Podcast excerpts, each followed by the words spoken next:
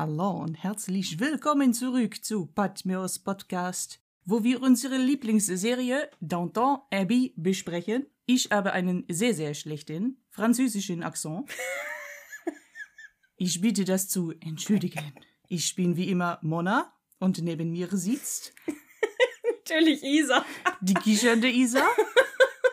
Wir sind in Staffel 4, Folge 7, Part 2. Und jetzt ist alles vorbei. Oh mein Gott, Du wolltest, dass ich was Besonderes mache. das stimmt. Oh, schön. Ja, ähm, hallo und herzlich willkommen zurück. Ihr merkt, es wird wieder richtig bekloppt heute bei uns. Ah, ich weiß auch nicht. Wir haben eben auch schon sehr viel Spaß beim Mikrofontesten gehabt. Ja, das ist korrekt. Ja, jetzt haben wir natürlich wieder Lust, Herkules zu gucken, weil Oh, wir ja. eben gesungen haben. Ich habe schon überlegt, ob ich das bei Steady später hochlade, weil es sehr lustig war. Äh, ja, ähm, schön, dass ihr wieder eingeschaltet habt. Ah, wird richtig professionell heute. Ah, wird gut. Mrs. Petmore hat wieder einen wunderbaren Hauptgang gekocht. Er ist serviert und wir sind gespannt, wie es schmeckt. Ja, wir sind wieder zurück äh, in, wie Mona schon sagte, Folge 7 von Staffel 4 und wir machen heute quasi direkt mit meinem Part weiter im Hauptgang, da wir, glaube ich, weder Vorspeise noch Aperitif haben, So oder? ist es, aber wir erinnern uns vielleicht, wir haben in einer sehr, sehr romantischen Szene aufgehört, Oh, denn ja. Rose und ihr guter Jack sitzen in einem Boot am Fluss in London unter einer Brücke und küssen sich leidenschaftlich. Aber die Szene, die werden wir jetzt verlassen. Genau, denn wir starten im Hauptgang heute mit äh, in Rosamunds Haus und Edith hat Rosamund gerade alles erzählt und plant jetzt, ihre eigenen Worte, das Baby loszuwerden. Also, es geht hier um Schwangerschaftsabbruch. Ja, schwieriges Thema. Also da jetzt schon mal äh, vielleicht ein ganz bisschen, ähm, ja, wie soll man sagen, ein Mini-Disclaimer, wenn ihr äh, sensibel äh, für so ein Thema seid, solltet ihr vielleicht hier ab und zu nicht mehr so reinhören, weil ähm, wir können ja vielleicht immer vorher kurz sagen, es ist wieder so eine Szene. Das Ding ist halt, es passiert halt nichts, das können wir glaube ich schon mal soweit sagen. Es wird dazu nicht kommen und es ist, äh, es wird nur darüber gesprochen, aber es ist natürlich dennoch für viele, ähm, ja, Uterusbesitzer, sag ich jetzt mal, Mhm. ein sehr, sehr, sehr, sehr schwieriges Thema und für viele auch sehr emotional, weil einige das vielleicht auch schon hatten. Ja, ihr habt vielleicht bemerkt, dass ich äh, Schwangerschaftsabbruch gesagt habe, weil ich kenne nämlich tatsächlich jemand, der das schon mal durchgemacht hat und die hat mir gesagt, dass sie der, den anderen Begriff dafür sehr offensiv und sehr schlimm findet und deswegen hoffe ich, dass das für alle okay ist, wenn wir das dann etwas neutraler betiteln, weil ja, wie gesagt, also ich sag's jetzt vielleicht einmal ganz kurz, aber Abtreibung ist halt sehr negativ konnotiert für viele Leute und dementsprechend würden wir ganz gerne von einem Schwangerschaftsabbruch an der Stelle reden, einfach weil das äh, vielleicht ein wenig neutraler und vielleicht ein bisschen medizinischer ist Ja. und äh, eben nicht, also wir hoffen, weniger negative Konnotationen drin hat. Also wir hoffen, dass das äh, für alle dann soweit in Ordnung ist. Und ja, wenn nicht, dann schaltet vielleicht einfach die Folge ab und an der Stelle oder hört euch diese Folge nicht an oder, Oder hört gebt uns natürlich auch gern Feedback, was Genau. ein angemessenerer Begriff auch dafür wäre. Weil Genau. da glänze ich in der Tat auch ein wenig mit Unwissen, muss ich ehrlich gestehen. Glücklicherweise, ne, weil wir beide noch nie in der Situation waren und Korrekt, da ja. wenig äh, Meinung zu haben, also wenig, sagen wir so, ja, oder wenig Erfahrung zu haben, zum Glück. Ja. Und ja, schwieriges Thema. Deswegen versuchen wir es halt leid zu halten, aber wir müssen halt jetzt drüber sprechen, weil halt Edith sich jetzt gerade in dieser Situation befindet. ja. Und deswegen steigen wir einfach mal in die Szene ein. Also wie gesagt, Edith hat Rosamund anscheinend gerade von ihrem Plan, das Kind nicht auszutragen, erzählt. Und Rosamund findet es ziemlich schlimm, weil sie, aber sie will sie unterstützen und sie ist sich sehr sicher, dass auch Cora und Robert das tun werden, egal wie sie sich entscheidet. Und ich so, ähm, Moment mal. also da war ich jetzt schon mal ein bisschen schwierig, weil später und auch jetzt gleich redet Rosamund irgendwie ihr so negativ zu, dass, dass man das Gefühl hat, sie möchte sie eigentlich da reinreden, dass sie das Kind behält. Mhm. Die ganze Zeit und auch später und auch dann ganz viel später, was dann noch kommt, wie das dann ist, wenn, also wir können ja schon mal spoilern, Edith wird das Kind behalten Mhm. und da kommt ja noch eine Menge, was das nach sich zieht Ja. für Edith. Und da ist Rosamund so heftig dabei, sie permanent in irgendwas reinzureden. Und da weiß ich nicht, was, wo das eine gute emotionale Unterstützung ist, ehrlich gesagt. Ja. Jetzt gerade wirkt's noch okay, aber es wird schlimmer und später, gerade wenn das Kind auf der Welt ist, wird das richtig schlimm. Also ich frage mich gerade, ob wir uns das für später Ja. merken, wenn sie dann auch, so viel sei vielleicht auch noch mal vorweggegriffen, Edith geht ja zu einer Stelle, um das Ganze durchführen zu lassen mit Ja. Rosamund gemeinsam. Ja. Ob das, was ich dazu so, zu sagen habe, mir bis dahin merke oder jetzt schon mal vorgreife. Machen wir dann, wenn es da ist und ich versuche dich Ja. dran zu erinnern. Sehr ähm, gut. Genau. Ansonsten sagt Edith dann aber weiterhin, dass sie denkt, dass äh, Robert und Cora sie ihm nicht unterstützen werden, weil sie nicht denkt, dass das sehr angemessen wäre. Sie macht dann so einen kleinen, ja, Witz quasi, um das Ganze ein bisschen aufzulockern und sagt dann so, haha, ja, ich wäre, so von wegen, wie würdet ihr das denn finden? Ich wäre ja quasi the second Miss Tangery, sagt sie. Mhm. Und The Second Miss Tangery ist eine äh, Produktion, also ein, äh, ein Melodrama, das, es wird auch als Problem Play bezeichnet und es wurde von Arthur Wing Pinner, Pinero, sorry, äh, Wing Pinero äh, geschrieben und es, ich muss gerade schrecklich übersetzen, deswegen tut es mir leid, es bedient sich halt dieses Motivs einer Frau mit Vergangenheit. Also der Plot bezieht sich halt darauf, dass das eine Frau ist, die eben schon so ihre Erfahrungen gesammelt hat, die eben schon mal äh, sexuell aktiv war, die eventuell halt auch ein Kind hat oder ne, also a woman with the past. Ja, So, man könnte ne? halt sagen, anhand des ähm, der, der dort aktuellen Mentalität und des Weltbildes Mhm. mit einer fragwürdigen Vergangenheit Genau, vielleicht auch. genau. Oder einer problematischen Vergangenheit. Genau. Weil A Problem Play, finde ich, passt es, äh, fasst es auch sehr gut zusammen. Ja, genau. Und das Stück wurde das erste Mal ähm, in, ach, in, in, hm, genau, boah, England, Englisch, ne? Englisch-Deutsch sprechen.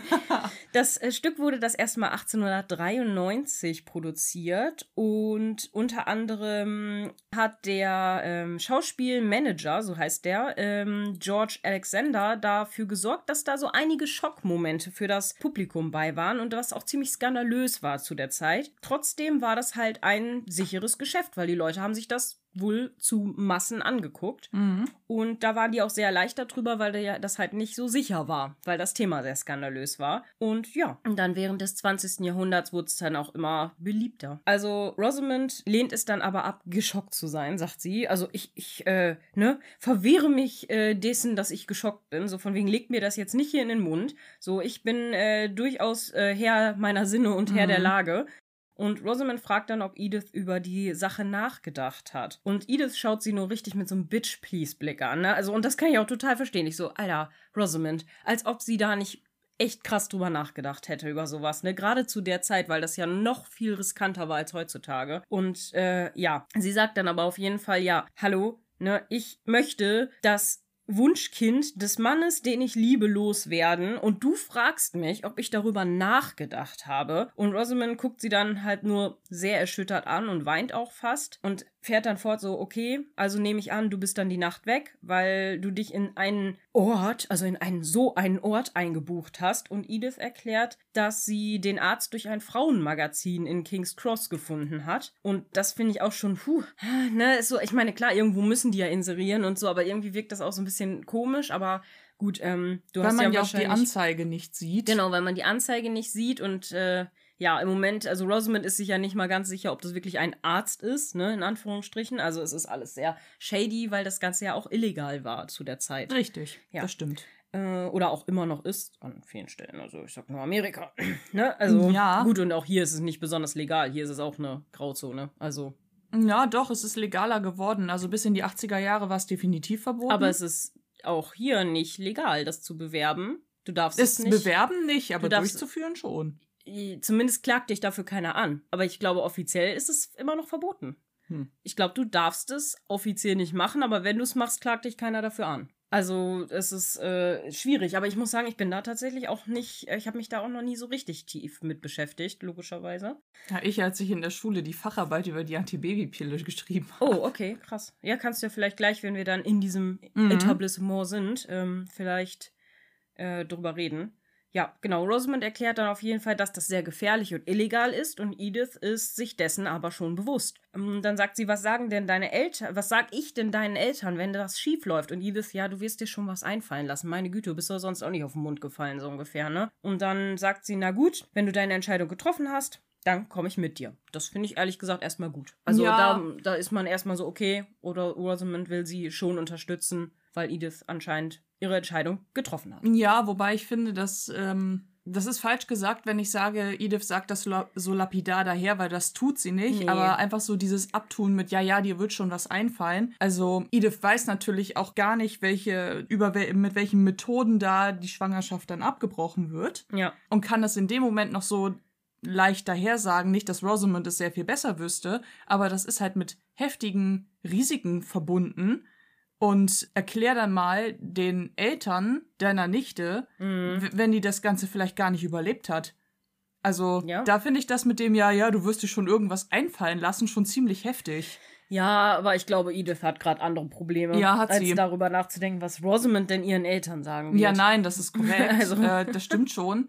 Aber in dem Moment denke ich mir halt schon oder frage mich, hat sie sich, hat sie das wirklich so durchdacht? Weil das, also ich meine, das Kind loswerden zu wollen, so Mhm. möchte ich es jetzt mal ausdrücken, ist ja wahrscheinlich auch dem geschuldet mit, ja, dann ist sie schwanger und ihr Umfeld kann sich wahrscheinlich denken von wem. Offiziell weiß es aber keiner und sie ist unverheiratet. Ja, Skandal ja im. Downton-Bezirk.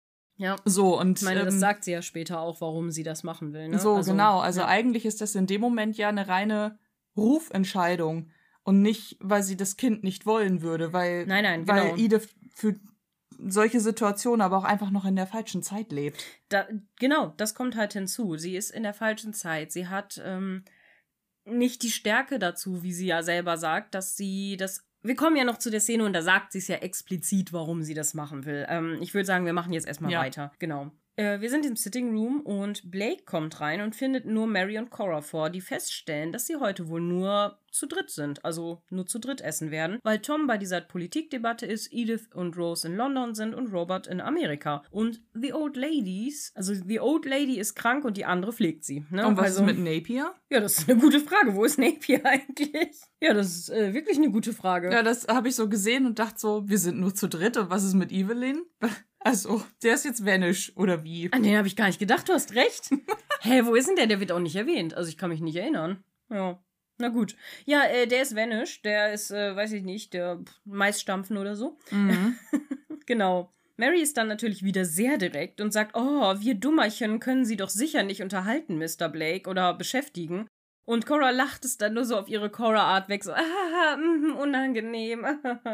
ne? Und Blake nimmt es aber mit Humor und fragt dann nach den Schweinen, ob es denen gut geht, ob alles in Ordnung ist. Und Mary sagt, dass sie morgen nach ihnen sehen werden, aber Blake will nach dem Dinner direkt schon mal gucken gehen. So von wegen, nee, komm, lass doch mal schauen, ob wirklich alles in Ordnung ist. Und äh, Mary stimmt ihm dann auch zu, mitzugehen und sagt, uh, das ist aber ein ganz schöner Spaziergang. Und dann sagt er so, ja, hm, und sie, ja, aber nee. Dann rudert sie direkt so zurück, so von wegen, ja, bloß keine Schwäche zeigen, ne? So, nee, also mich stört das nicht. Ich gehe da auch zu Fuß hin, gar kein Problem. Und ich denke so, Badass Mary, weil wenn das wirklich so ein langer Spaziergang ist, sie trägt ja immer hohe Schuhe, er nicht, ne? Ja, aber dann habe ich mich auch gefragt, wenn sie schon weiß, dass der Marsch so lang ist, warum Mhm. zieht sie für die Gelegenheit dann nicht passenderes Schuhwerk an? Merken wir uns das mal für später. Bin mir nicht mal sicher, ob die passenderes Schuhwerk Na, haben. ihre Reiterstiefel im Zweifel. Ah, stimmt. Vielleicht Also- hat sie die auch angezogen, oder? Nee, sie Nee. hat Pumps an, ne? Die hat Mhm. hohe Schuhe an, ja. Ja, vielleicht möchte sie einfach ihr äh, Outfit nicht ruinieren dafür. Also den Stilbruch machen. Ja. Ja, naja, wie auch immer. Wir sind dann äh, auf der politischen Veranstaltung und Tom sucht nach einem Platz und fragt eine Frau, ob er neben ihr Platz nehmen kann. Sie hält den Stuhl aber für einen Freund frei oder eine Freundin, also sagt nur a friend. Und Tom stellt sich dann an den Rand. Dann betritt John Ward das Podium und es wird applaudiert. Er fragt dann die, die Menge so ein bisschen so, ja, was hat sie eigentlich das letzte Mal empört, als sie die Zeitung gelesen haben? Und dann bemerkt er, dass die Frau, die Tom eben noch gefragt hat, ob er da sitzen kann, zu Tom rüberwinkt und fragt, ob sie denn seine Aufmerksamkeit erhaschen möchte, also John Wards Aufmerksamkeit. Und sie antwortet dann nur, dass sie nur Tom zu ranwinken wollte, damit er sich da hinsetzen kann. Und er macht dann halt einen äh, Witz daraus und sagt dann, oh, sind wir jetzt hier quasi Zeuge eines romantischen Augenblicks und so. Und ja, ich sag jetzt schon mal den Namen, Miss Bunting ist das nämlich die Mhm. Frau, die da sitzt. Die, äh, der ist es sehr unangenehm, zu Recht. Und ich finde das auch ziemlich, ja, kacke von ihm, ehrlich gesagt, weil das so ein, es ist so ein herablassender weißer Mann-Move, so ein bisschen, Mhm. finde ich. Weil er ist so richtig so, oh, möchten Sie etwa die Aufmerksamkeit von mir erhaschen, Miss? Und dann so, nein, wollte ich nicht, ich wollte nur dem Typen hier einen Platz anbieten.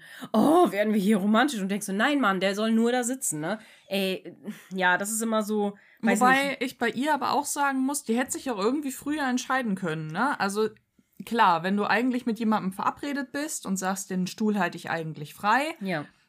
dagegen spricht ja nichts. Aber in dem Moment, wo sie sieht, dass der Ward das Podium betritt und anfängt zu sprechen, sie hat sich das gefühlt innerhalb von zehn Sekunden anders überlegt. Ja, das Sodass man stimmt. sich in der Szene schon fragt, hey, dann hättest du Tom da auch von Anfang an sitzen lassen Ja, das können. stimmt, aber vielleicht dachte sie nur, ah ja, vielleicht kommt der gleich noch und dann kommt die, der Freund, die Freundin eben nicht. Und dann hat sie gesagt, ja, komm, ist jetzt auch egal. Das sagt sie ja gleich auch, dass ihr das dann auch ein bisschen, ja, Ja. dass sie es dann albern fand, den Platz freizuhalten. Die eigentliche Begleitung hätte sich aber auch einfach nur leicht verspäten können. Das stimmt.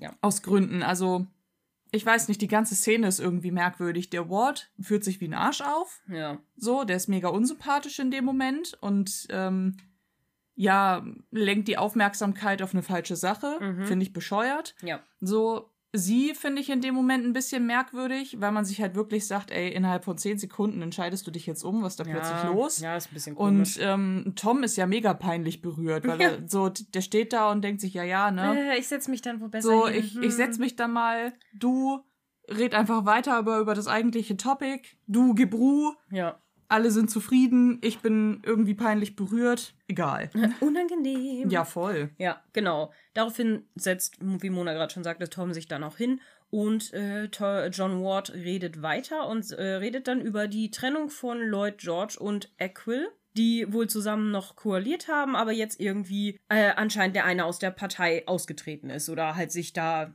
abgesondert hat. Und Tom stimmt ihm, äh, stimmt dann den Ansichten von dem John Ward nicht zu, weil er sagt, ja, so und so, die haben ihre Gründe. Und dann sagt er, nee, also da stimme ich ihm jetzt irgendwie nicht zu. Und Miss Bunting fragt dann, ob er die Partei denn nicht unterstützt. Und Tom erklärt, nö, er sei Sozialist. Zumindest war er das mal. Tom fragt dann, was denn mit ihrem Bekannten jetzt ist. Und sie sagt, sie weiß es nicht, aber sie fand es dann irgendwie albern, den Stuhl noch weiter freizulassen. Weil, ne, wenn er jetzt nicht da ist, dann kann er sich da jetzt auch hinsetzen. Ja. Und Tom ist dann eigentlich ganz froh darüber. So, ach ja, bin ich ja ganz froh, dass ich jetzt hier sitzen konnte.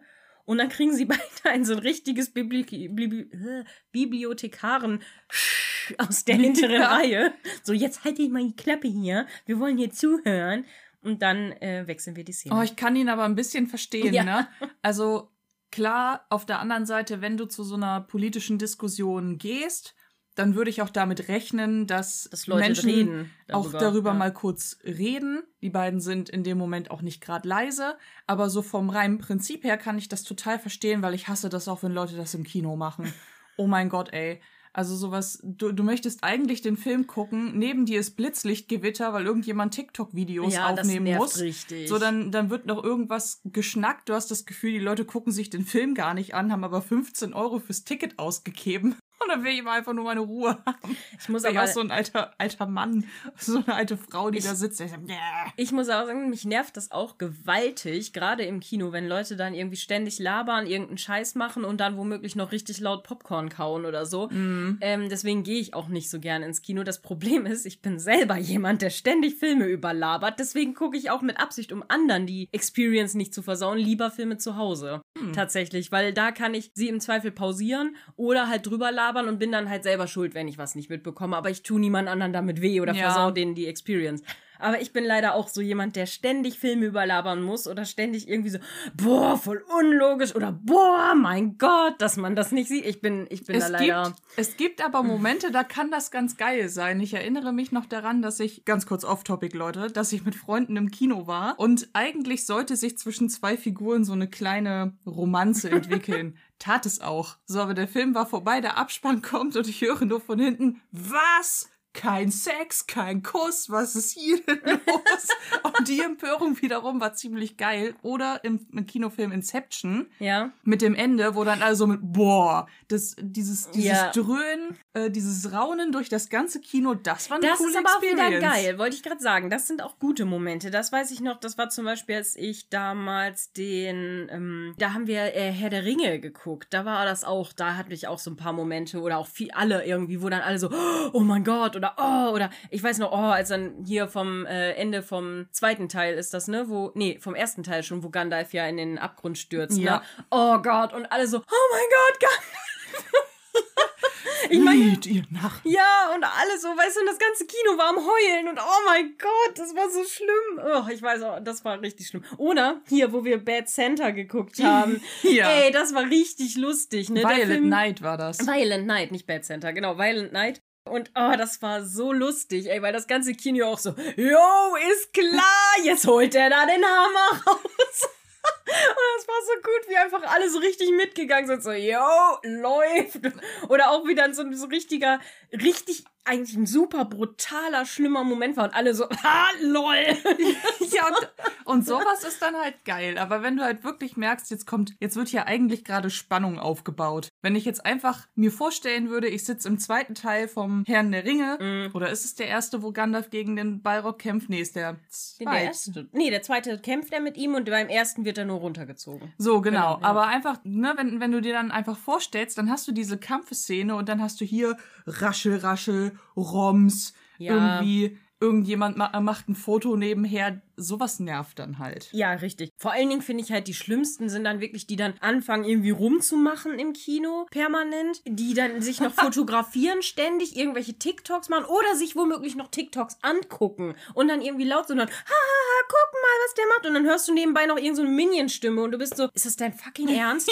Ich komme da gleich rüber und verprügel dich, ne? Wirklich. Also manchmal, boah, Müssen pure Aggression. explicit stehen? Nee, Isa ist im Rage-Mode. aber wirklich, Die ey. Boxhandschuhe sind angezogen. Also wie gesagt, so drüber labern finde ich nicht so schlimm manchmal. Oder wenn man halt merkt, okay, die Person befasst sich mit dem Film und findet halt Handlungen unlogisch oder so, dann kann ich das verstehen, weil das ist, so wäre ich auch. Das mache ich halt auch. Aber sich halt so komplett dann abzuschalten. Vielleicht ähm, musste das sowieso zusammenfassen. Der Kino-Rate ging jetzt sowieso.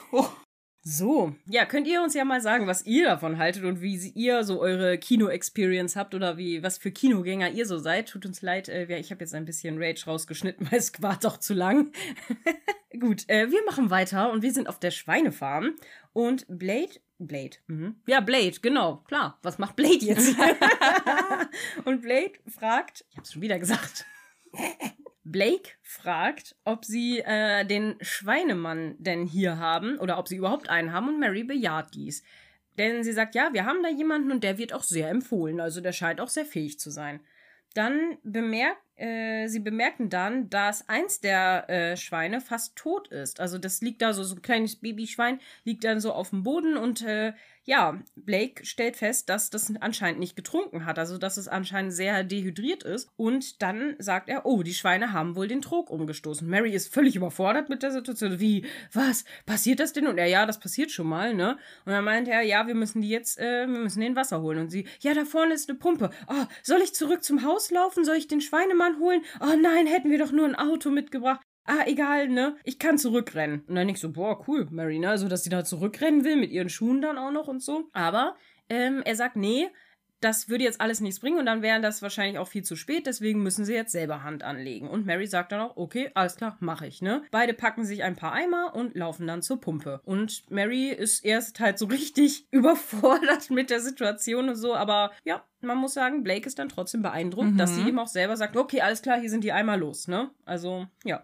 Dann sind wir nach der Diskussion. Nein, also, noch nicht. Oh, Dazu muss ich nicht? nämlich noch was sagen. Oh, okay. Weil ich, ich habe mich gefragt, schon beim ersten Mal gucken, Mhm. woran Blake wirklich erkennen will, dass das Ferkel und die anderen Schweine wirklich dehydriert sind. Ja, der Trog ist umgestoßen. Es Mhm. hätte genauso gut aber auch ein leerer Futtertrog sein können. Das stimmt. Dass da Wasser drin ist oder war, wissen wir ja so nicht. Und dann frage ich mich, wie lang waren die denn da alleine?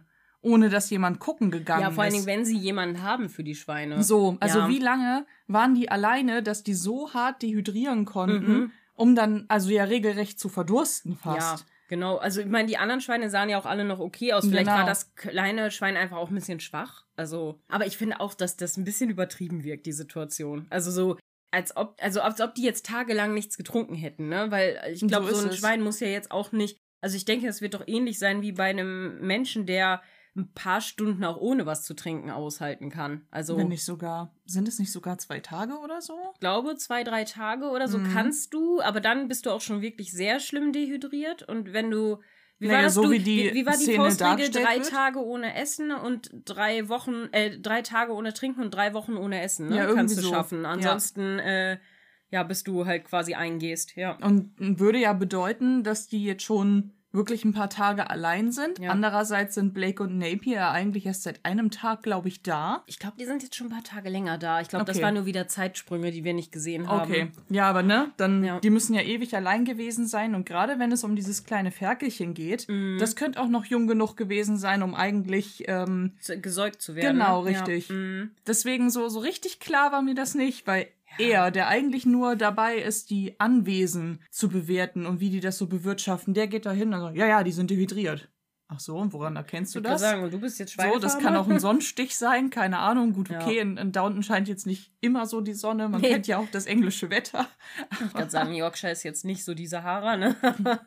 ja, ja, gut. Äh, keine Ahnung. Das Drama, für das Drama, damit Mary jetzt ihre Hands-on-Mentality zeigen kann, Mhm. weißt du, so. Es ist, äh, ja, gut. Wir sind jetzt nach der Diskussion, ne, also nach der politischen Diskussion und Tom entschuldigt sich für die unangenehme Situation von vorhin bei Miss Bunting. Sie nimmt es aber gelassen und sagt, ach ja, lass sie doch seine Witze machen oder lass sie doch ihre Witze machen. Und ich denke so, weiß ich nicht, ob sie das akzeptieren muss. Ich meine, klar, ist wahrscheinlich Zeitzeuge gerade, weil die Situation, Frauen haben da wahrscheinlich einfach nicht gegen gesprochen, aber ich finde, hm, weiß nicht, also heutzutage würde ich mir das nicht unbedingt geben lassen. Dem hätte ich wahrscheinlich was gesagt nachher, nach der Veranstaltung. Ich hätte da jetzt wahrscheinlich da kein Drama gemacht, aber dann nachher hätte ich dem vielleicht schon mal meine Meinung gesagt. Also, dass man, dass sowas unangebracht ist, aber. Gut, aber bringt das was, das im Nachhinein zu machen? Ja, natürlich, weil ich bin, ich bin keiner, der Ich ein richtiges kein- Drama schiebt. Das mach ich aber auch nicht, Ich aber- finde im Nachhinein vielleicht, vielleicht, weißt du, wenn man es nur mal sagt, vielleicht denkt die Person darüber nach. Also ich hatte das mal, eine Situation mit einem Arbeitskollegen, der genau die gleiche, wir waren beide Teamleiter, wir hatten beide die gleiche Situation und wir hatten eine Diskussion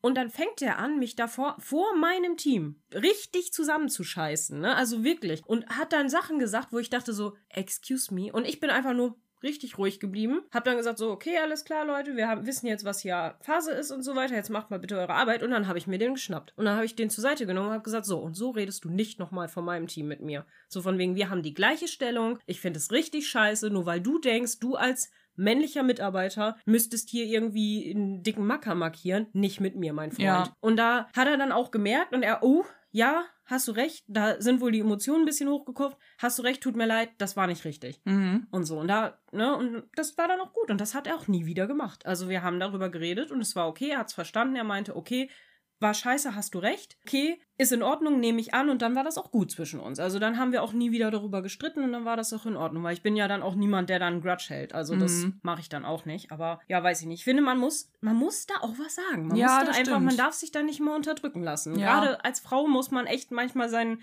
Mann stehen. Haha. Ja, also es ist jetzt ein bisschen blöde Geschlechterrollen hier aufgemacht, aber leider läuft es heutzutage immer noch so, auch wenn es total albern ist. Ne? Also, naja, so ist das. Egal. Back to down. Meine Güte, es wird Was ist das für eine Folge heute? Ja, aber wirklich, ey. Ähm, sie reden dann auf jeden Fall darüber, dass die Partei wohl nach der Wahl nicht mehr so viel Spaß haben wird. Aber Tom sagt dann, naja, aber, nee, Quatsch, aber Miss Bunting sagt dann zu ihm, "Ah, aber was interessiert Sie das denn schon? Sie sind doch Sozialist. So von wegen, ist doch egal, ne? Ob es der Partei gut geht nach der Wahl. Und äh, Tom ist sich da aber nicht mehr so ganz sicher, was er eigentlich jetzt ist, weil er hat sich schon ein bisschen verändert. Ja, Ja. Kann, man, kann man unterschreiben. Kann man so sagen. Ja, Miss Bunting will dann wissen, warum er nicht weggeht, also zum Beispiel wieder zurück nach Irland und Tom sagt nur, nee, dass das wohl nicht passieren wird. Also da wird er wohl nicht wieder hingehen. Aber das ist eine andere Geschichte oder eine lange Geschichte. Und dann bedankt er sich für den Sitzplatz und die beiden trennen ihre Wege. Mhm. Ja. Hattest du das Gefühl in der Szene, dass, ähm, wenn sie so sagt, ja, ja, das ist dir ja egal, du bist ja Sozialist und bla, ähm, sollte das offensiv sein, ihn herausfordern? Ja, ein bisschen vielleicht. oder oder ja. war das so ein mit, ja, ja, es ist irgendwie ein unbeholfener Kontaktversuch, Mm. sozusagen. Nee, ich glaube, das war so ein bisschen auf die neckische Art, so von wegen, was interessiert dich denn? Du bist doch Sozialist, so, Mhm. ne? Weil die haben ja auch vorher anscheinend schon politische Diskussionen geführt und ich glaube, sie wollte das jetzt einfach wieder so ein bisschen aufgreifen, könnte ich mir vorstellen. Aber ja, weiß ich nicht. Ich Tom hab- lässt sich auf jeden Fall nicht so ganz drauf ein. Ja, aber ne, wenn man auch so überlegt, eigentlich saßen die jetzt nur während dieser ganzen Podiumsdiskussion nebeneinander, Mhm. wo sie ja eigentlich nicht so wahnsinnig viel sprechen konnten, ohne wieder ein Sch zu bekommen. zu bekommen. ja. Deswegen glaube ich eigentlich, dass sie während dieser ganzen Veranstaltung gar nicht so viele Worte miteinander wechseln konnten. Und in der Szene wirkt es ja so, als kämen sie frisch aus dieser Diskussion raus. Und dann dachte ich, puh, so wie sie sich verhält, ist das ja schon fast ein bisschen intim, also ganz schön nah, so als würden die sich viel länger kennen. Mhm. Na, vielleicht haben die ja eine Connection. Ja, Vielleicht äh, ist da ja was. Man weiß das ja nicht, ne? merken wir uns das für später. Genau. Wir wechseln die Szene ins Dowager-Haus und Violet redet die ganze Zeit im Delirium, also die ist richtig fertig. Ja. Und Isabel kümmert sich aber rührend um sie, tupft ihre Stirn, guckt, dass alles in Ordnung ist und so. Und dann wechseln wir eigentlich auch schon wieder die Szene. Mhm. Wir sind auf der Schweinefarm wieder. Es wird schon dunkel und die beiden, also Mary und Blake, sind zusammen äh, mit Schlamm bedeckt und immer noch am Arbeiten und versuchen halt die Schweine zu tränken. Das, das klingt wie ertränken, aber zu tränken, also sie Mhm. ihnen Wasser zu geben. Mary fällt dann hin, aber äh, und Blake will ihr aufhelfen, aber Mary sagt, nö, geht schon, ne? Ich kann das. Und er, ja, okay, suits yourself, ne? So von wegen, ist okay, dann, dann nicht. Und sie so, nee, ich kann das schon selbst. Und jetzt ist nämlich dieses später, ne? Langer Fußmarsch zu diesen, äh, zu, zu diesen Feldern, Stellen, Mhm. Schweineplatz hin, ihr wisst, in hohen Schuhen. Es sind zwar nicht die allerhöchsten Absätze, aber trotzdem nicht das angemessene Schuhwerk für so eine Strecke und für die Arbeit, die sie da verrichtet. Mhm. Und das folgt jetzt natürlich komplett auf dem Fuß. Die warten da durch den Schlamm. Sie rutscht aus. Ich glaube sogar, ihr Absatz bricht ab. Und dann muss sie nicht. die äh, Arbeit nämlich komplett barfuß fortführen. Ja, die das zieht die stimmt. Schuhe ja aus. Stimmt, ja. Sie zieht die Schuhe aus, ja. ja. Aber wie, wie findest du denn Marys Reaktion in dem Moment? Also findest du das angebracht, dass sie sich nicht aufhelfen, helfen, äh, aufhelfen lässt? Oder? Was heißt angebracht? Also, wenn äh, sie sich da so verhält, wie ich es ihr jetzt unterstellen würde, dass sie einfach zu stolz ist, sich von ihm helfen zu lassen, dann denke ich, es ist falscher Stolz. Hätte nicht wehgetan, die Hand zu ergreifen, sich mal eben aufhelfen zu lassen. Mhm. Aber da wir Mary kennen und sie gerne die Unabhängige sein möchte, die sie an vielen Stellen ja auch ist, Ja. finde ich es jetzt auch legitim zu sagen, hey, ich kann auch alleine aufstehen. Also kommt halt drauf an, wie sie es gemeint hat. Einfach so dieses Danke für die Hilfe, brauche ich aber nicht. Oder ein "Äh, Ich bin mir zu fein für deine Hilfe. Also es ist Frage der Perspektive. Ich muss sagen, ich kann da komplett mit Mary relaten. Weil ich bin genauso. Ich bin, wenn, gerade wenn ich jemanden nicht mag, und sie mag ja Blake zu dem Zeitpunkt noch nicht wirklich, weil sie sagt so, boah, das ist ein gemeiner Arsch, so, ne? Und sie will sich dann auch nicht die Blöße geben. Oh, ich wäre genauso stur, ne? Ich bin dann auch genauso trotzig in solchen Situationen, wo ich sage so, nee, lass mich jetzt, ich kann das selbst. Also, ich kann es so einfach verstehen und ich so, ja, genau, Mary, mm, my girl. Ich hätte dich mit einem Eimer Wasser dann übergossen. Ich weiß. du, wärst, du, du bist auch so eine beste Freundin, die, weißt du, ich tu mir weh, ich renn irgendwo gegen eine Tür und so und du lachst erst, bevor du hilfst. Das ist ja nicht so, als wäre es bei dir anders, oder? Nein. So. nee, nee, da, da können wir uns beide gut das Wasser reichen. Du. ja. Ja, wir sind richtig gute Menschen. Nicht. Na gut, ähm, wir wechseln die Szene. Wir sind bei Carson in seinem Office und äh, Mrs. Hughes beglückwünscht ihn zum Fernhalten des Downton Heartbreakers, also von Alfred. Car äh, Carson weiß aber nicht, ob er jetzt gerade abschließen soll, weil Mary und Blake ja noch draußen sind. Mrs. Hughes fragt sich dann, was denn da so lange dauern könnte und Carson sagt so, nichts. Äh, Entschuldigung, da dauert gar nicht so lange. Und sie schaut ihn dann so an, so und er, ja, also nichts von dieser Sorte, ne? So von wegen, jetzt äh, denken Sie mal hier keine schmutzigen Zeug, so, ne? Ja, die beiden äh, schmunzeln dann auch so ein bisschen und sie schaut ihn dann nur gleichgültig an und sagt so, ja, okay, Sie sollten die Tür äh, vorne ruhig abschließen, aber hinten können Sie ja offen lassen. Und dann sagt er, Miss Hughes, fürchten Sie sich gar nicht vor Einbrechern? Und dann sagt er, sie, Mr. Carson, dies ist England. Und ich so, ja und? Habt ihr nicht gerade diese Geschichte aufgemacht mit Anna Ja, wegen genau. Einbrechern? Danke, Also, genau das wollte ich, ich sagen. meine, gut, das ist nicht wirklich passiert, was sie erzählt haben, aber im Endeffekt, sie haben doch gerade diese Geschichte aufgemacht. Wie, wie, hä? Ne, so, das ist doch, ich meine, gut, Mr. Carsten weiß von der Geschichte nichts, also es ist egal, was sie sagt, aber es ist irgendwie auch nicht so konsequent und ganz ehrlich, warum sollte in England keiner einbrechen? Also, Vor allem, wenn man gerade sich dann Herrenhaus. Ne? Ja, und wenn man sich vor allen Dingen überlegt, so privat, wie die Räumlichkeiten da in der Servants Hall oder im Servicebereich so wirken, sind sie ja meistens nicht. Da hätte. Nee. jetzt nur ein Bates um die Ecke mal wieder stehen müssen, im richtigen, falschen Moment Mhm. sozusagen, um dann zu hören, ach so, Mrs. Hughes stört nicht, dass die Tür hier offen bleibt. Na, vielen Dank auch. Mhm. Und meiner Frau passiert hier was auch immer und ich sitze oben und mache mir jetzt voll die Vorwürfe und die schließen nicht mal ab. Gut, Bates und Anna sind wahrscheinlich schon im Cottage. Ja, So um, die Uhrzeit. das aber, stimmt, aber ne, Aber grundsätzlich so hast du völlig recht, klar. auch zurückgedacht an die Situation, wo ja, Ja. der Gast da war, die alle oben an der äh, die Musik gelauscht Lass haben. jetzt in diesem Moment Mary und Blake reinkommen. So. Und dann hört sie, ach so, eh, unser Eigentum ist ihnen also nicht wichtig, Mrs. Hughes, alles klar. Ne? So, also, weißt du ja nicht. Oder lass mal, was weiß ich, so eine. Gut, Edith und Rose sind jetzt gerade nicht da, aber lass mal eine Cora runterkommen. Ist ja auch nicht so, dass die nie runterkommt. Ja. Ne? Also, weiß man ja nicht. Keine Ahnung, die holt sich einen Schluck Wasser oder eine Aspirin, weil es ihr nicht gut geht oder irgendwas, ne? Was weiß ich denn? Naja, egal. aber es Wie- ist dann auch von der Haupt Haustür oben die Rede, ne? Nicht Ja. von den, weil nee, nee, also genau, die Haustür soll zugemacht werden, aber un unten sollen sie auflassen, Ja. damit sie eben hinten rein können.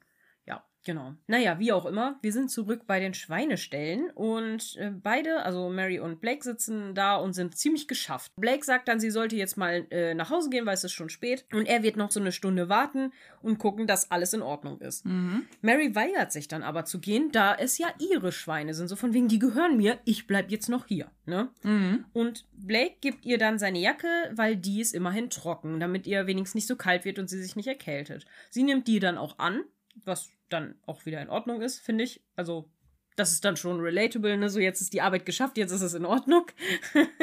ja, genau. Äh, Blake sagt, oh, das ist ja jetzt nicht so ganz der Abend gewesen, den wir geplant hatten. Und Mary fragt dann, wie sehe ich eigentlich aus? Also, ne, was, was ist hier los? Was ist hier passiert? Und dann sagt Blake, naja, Sie sehen aus, als ob Sie ins Landleben gehören. Sehen Sie hier, Lady Mary Crawley, wie sie auf ihrem Landsitz in Yorkshire relaxt. Und Mary ist dann nur so, mhm, ja, danke, ne, so fick dich auch, sagt sie dann quasi. Also sagt sie nicht, aber so guckt sie. so, mm, danke, danke. Am besten ist sowieso, was jetzt passiert. Genau. Äh, Blake bewirft sie dann spielerisch mit Schlamm und Mary lacht dann darüber, packt sich eine fette Handvoll Schlamm und schmiert ihm so richtig diese ganze dicke Ladung Schlamm ins Gesicht. Ja. Und ich so, oh yeah. My girl. Mhm. Die beiden sind aber auch wirklich zugeschmatscht. Also die sind wirklich, sehen wirklich schlimm aus, die Ja. beiden. Die Klamotten sind ruiniert für immer. Naja.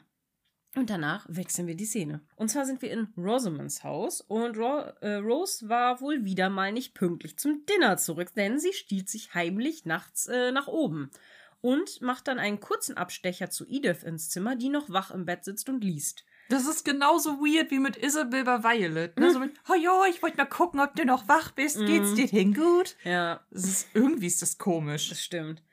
Ähm, Edith will dann wissen, wo sie denn war und Rose erklärt, dass sie eine wunderbare Zeit hatte und dann fragt sie, ob Rosamund denn sehr wütend ist, so von wegen, ist she furious?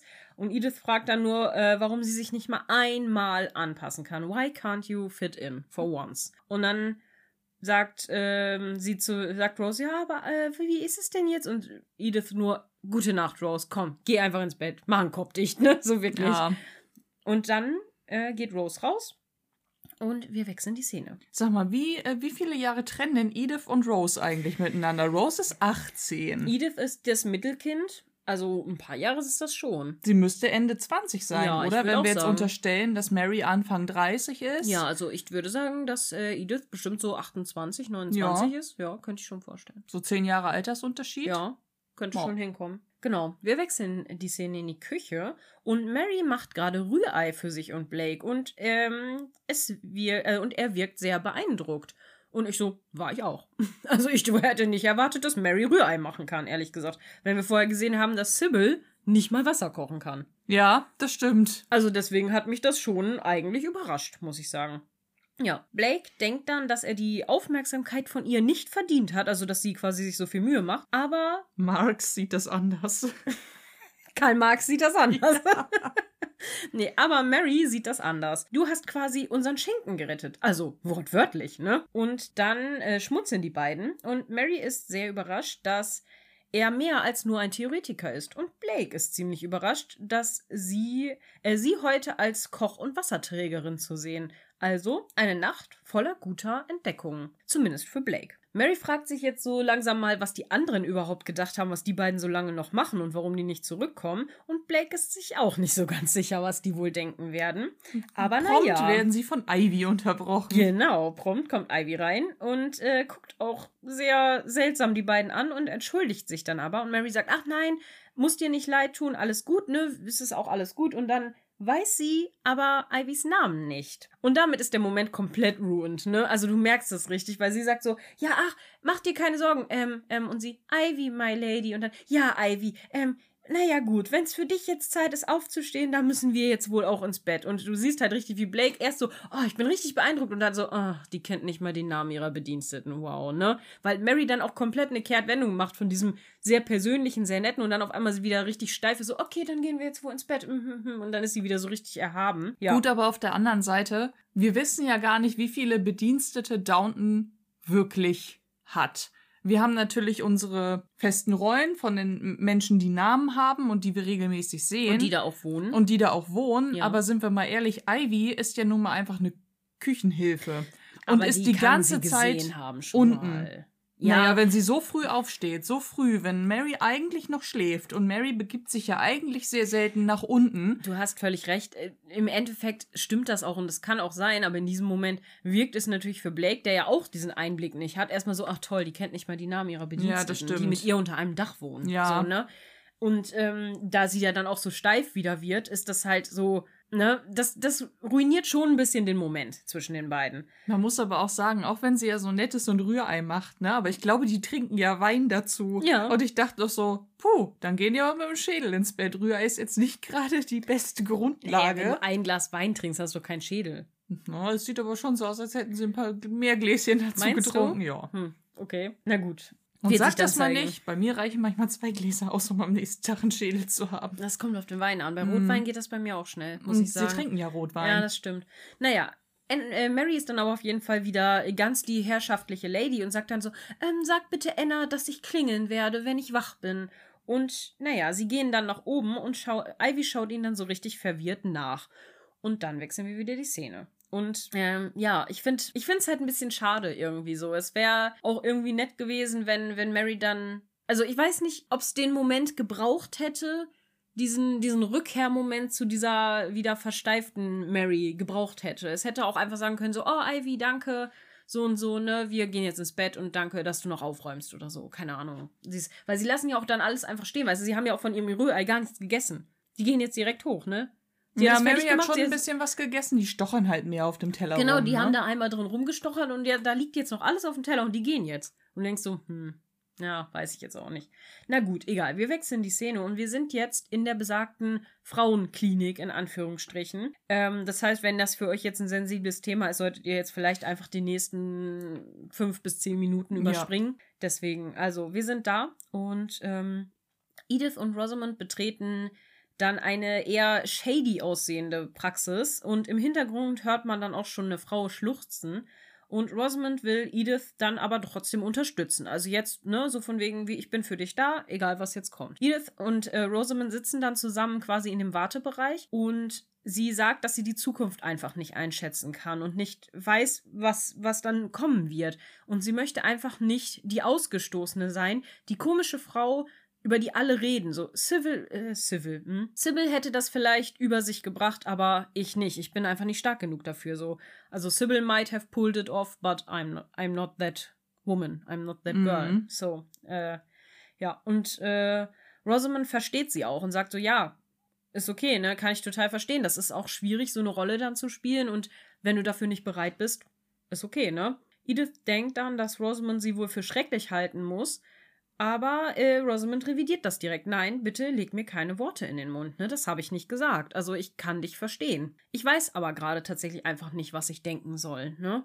Und Edith denkt dann, dass sie nie wieder in das Zim Kinderzimmer gehen kann, wo halt die anderen Kinder sind von, ähm, von Tom und Mary. Mhm. Dass sie sagt, sie kann wahrscheinlich nie wieder in diese Nursery gehen und sich die äh, George und, so, und Sibby, Sibby angucken. Und Rosamund denkt, dass sie das wahrscheinlich für einige Zeit nicht mehr können wird. Das stimmt. Und Edith denkt aber, dass sie das niemals wieder können wird. Sie schaut dann in ein Patientenzimmer und ich dachte so, hallo Privatsphäre? Ja. Was ist denn da los? Warum lassen die die Türen einfach offen stehen, während die Frau da mit dem Arzt drin ist? Also Und am Wimmern ist ja, ja, vor allen genau. Dingen. Und sieht dann eben, also Edith sieht dann auch die weinende Frau und dann kann sie sich nicht mehr halten und entscheidet sich spontan um. Sie sagt, nee, das, das war ein Fehler, ich kann das nicht, ne? Ähm, und hat dann wahrscheinlich auch zu viel Angst vor dem Eingriff, könnte ich mir auch vorstellen.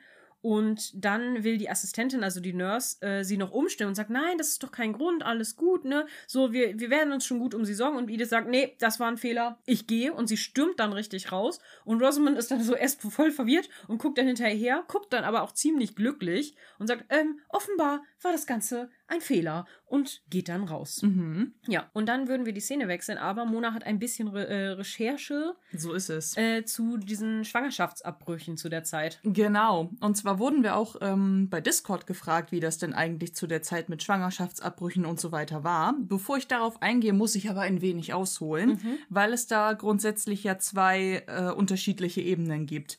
Und zwar äh, eine Begründung, warum Schwangerschaftsabbrüche lange Zeit definitiv illegal waren, ähm, völlig egal, unter welchen Umständen so ein Kind entstanden ist, war einfach, dass eine Abtreibung sozusagen bedeutet hätte, gottgegebenes Leben auszulöschen. Also es gibt diese religiöse Komponente, weswegen es lange Zeit verboten war und teilweise in manchen Teilen der Welt ja immer noch ist. Ähm, und diese Komponente könnte im Jahr 1920 noch mitgeschwungen haben, denn ein eigentliches Die Dekret. heute noch mit. Ich Ja, meine, ja. dir Amerika. Ja, aber so ein Dekret zum Beispiel, was äh, Schwangerschaftsabbrüche leicht legitimiert hat, gab es im Jahr 1927 das erste Mal. Mhm. Das ist aber ne, nicht jetzt in Ediths Zeit, da sind wir sozusagen noch ein wenig davor. Ja. Und es hat verschiedene Methoden gegeben, um äh, Schwangerschaften abzubrechen. Denn auch solche Kliniken in Anführungsstrichen sind lange Zeit eben auch illegal gewesen. Und dementsprechend auch nicht besonders professionell. So ist es, weil ne, sie durften nicht offiziell dafür Werbung machen. Deswegen würde ich auch einfach mal annehmen, dass die Anzeige, die Edith da in diesem Frauenmagazin entdeckt hat, auch entsprechend shady und komisch formuliert war. So nach dem Motto, ach, du befindest dich in besonderen Umständen, dann äh, komm in unsere Klinik und bla bla bla. Hier werden sie geholfen. So, hier wird ihnen geholfen. Es gab aber verschiedene ähm, äh, Methoden, um eine Schwangerschaft abzubrechen. Unter anderem äh, noch bis ins 19. Jahrhundert hinein konnte man verschiedene pflanzliche Mittel benutzen. Das sind meistens irgendwelche ähm, Sude, ist das die Ja. Plural? Genau, äh, verschiedene Sude gewesen, die auf Mutterkorn oder Beifuß basiert haben, schwarzer Nieswurz, Mutterkorn ist Haselwurz. übrigens echt giftig. So, und diese Wurzeln, die wurden dann als vaginale Zäpfchen verwendet, die Kräuter ausgekocht äh, und der Sud getrunken, einfach um sozusagen der, äh, das eigene Innere zu einem so ungastlichen Ort zu machen, um so mehr oder weniger eine natürliche Fehlgeburt ähm, Hervorzurufen. hervorzurufen. Ja. Es gab aber natürlich auch Eingriffe, zum einen den operativen, den man gesehen hätte, aber eben auch einen, ähm, der sehr Schmerz, mit sehr großen Schmerzen verbunden wäre, weil Edith dann, also sagen wir, man hätte versucht hineinzubohren und etwas wegzuschaben. Ja, so wie das heutzutage auch teilweise noch Genau. gemacht wird, ne? Also sagen So. wir es, wie es ist, da wird halt in den Uterus reingegangen und wird halt was rausgeschabt, So. ne? Ja. So ist es. Und äh, damals war aber die Medizin natürlich noch nicht so weit. Und vor allem, wenn man sich in diesen äh, dann doch sehr äh, shady Kliniken sozusagen bewegt, wo es dann vielleicht auch nicht so wahnsinnig äh, hygienisch zugegangen ist, wäre Edith da in ernsthafter Lebensgefahr gewesen. Ja. Zumal die ähm, Methode, so wie es hier ja dargestellt wird, auch dafür spricht, dass sie keinen Sud und kein Zäpfchen gekriegt hätte, weil ja behauptet wird, ich bleib nur über Nacht da und dann ist sozusagen alles erledigt. Ja, gut, weiß man nicht, ob sie dann vielleicht doch nur so Medikamente bekommen hätte oder so. Also, das Ding ist ja, du willst dich ja halt mit diesen ähm, Pflanzenextrakten, sag ich mal, so, so weit vergiften, dass du nicht stirbst, aber dein Körper quasi einen natürlichen äh, Schwangerschaftsabbruch oder, wie du schon sagst, eine Fehlgeburt oder so hervorruft, weil dass, ähm, ja, so, sobald du halt, sag ich mal, das, das Gewebe des Kindes, glaube ich, schädigst, kann das vom Körper abgestoßen werden, weil das halt, sag ich mal, für dich auch schädlich wird. Ja. Und ähm, durch diese Vergiftung kann das eben absterben, das, das Gewebe oder die Zellen. Weil zu dem Zeitpunkt bei Edith war es ja einfach auch, glaube ich, noch, äh, ich weiß gar nicht so genau, wie, wie, wie weit das dann schon war, aber auf jeden Fall noch kein lebensfähiger Organismus, ne? Mhm. Dementsprechend, ja. Ja, interessant ist tatsächlich auch, ähm, wie sich die Gesetze und Regelungen dann irgendwann im Verlauf der Zeit verändert haben. Mhm. Denn ähm, unter der religiösen Komponente war es vom, von Anfang an illegal, Mhm. aber irgendwann gab es ja eben dieses Dekret oder eben auch Auflockerungen, so möchte ich sie mal nennen, Mhm. die dann äh, sozusagen gesagt haben, bis zum 79. Tag der Mhm. Empfängnis konntest du es sozusagen noch machen. Ab dem 80. Tag gilt es sozusagen als Tötungsdelikt. Aber dann habe ich mich halt gefragt, also ne, Woran machst du das fest? naja, Also- anscheinend musst du in den Kalender gucken mit, ah ja, an dem Abend ist es passiert und dann Mhm. rechne ich 80 Tage vor, Ja, aber warum 80, warum 79 Tage? weil man von der Medizin her davon wahrscheinlich ausgegangen ist, dass der Samen so weit entwickelt ist, dass, ne, da schon ein bisschen mehr ist als nur, Wie viel, warte mal, 80 Tage, das sind äh, zweieinhalb Monate. ja. Das heißt, naja, das sind ja schon fast drei Monate. Das heißt, Edith ist ja quasi schon da drüber, ne? Also über die Zeit. Weil Edith ist doch jetzt auch, glaube ich, im dritten Monat ungefähr.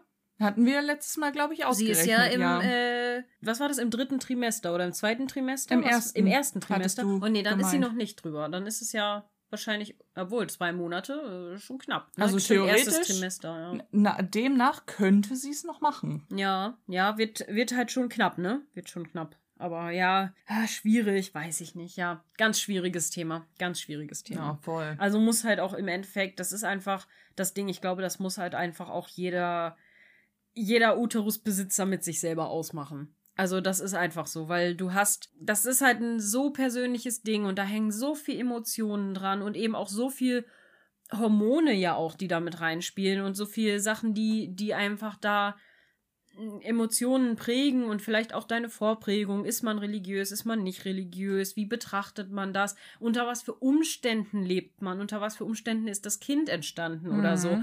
Und ja, schwierig. Ne? Also ganz, kann- ganz schwierig. Ich glaube, da gibt es keine richtige Antwort drauf. Ja, also wie du es drehst und wendest, wenn Ja. wir jetzt hier mal bei Edith bleiben, völlig egal, welche Entscheidung sie trifft. Ja, Ob in der Klinik zu bleiben oder das, was wir jetzt gesehen haben, es wird schwierig. das Kind zu behalten, es ist immer eine Entscheidung, die ein einschneidendes, die, ne, die einschneidend in das Leben ist, die einfach einschneidende Konsequenzen hat. Absolut. So oder so. Ja, absolut. Das ist halt wirklich schlimm, gerade weil es auch super gefährlich ist zu der Mhm. Zeit. Ne? Also, ja, ja. Ich würde selbst heute sagen, dass das nicht das ungefährlichste.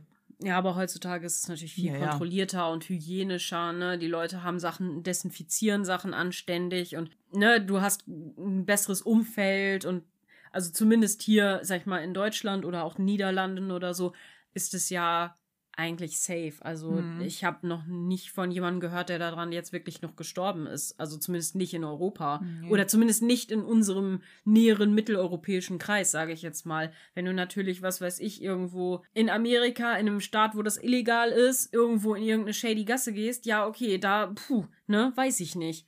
Aber ja, aber zum Glück wird ja auch da häufig den Leuten gehalt, äh, geholfen, wenn sie dann irgendwie in einen anderen Staat fahren Mhm. oder so.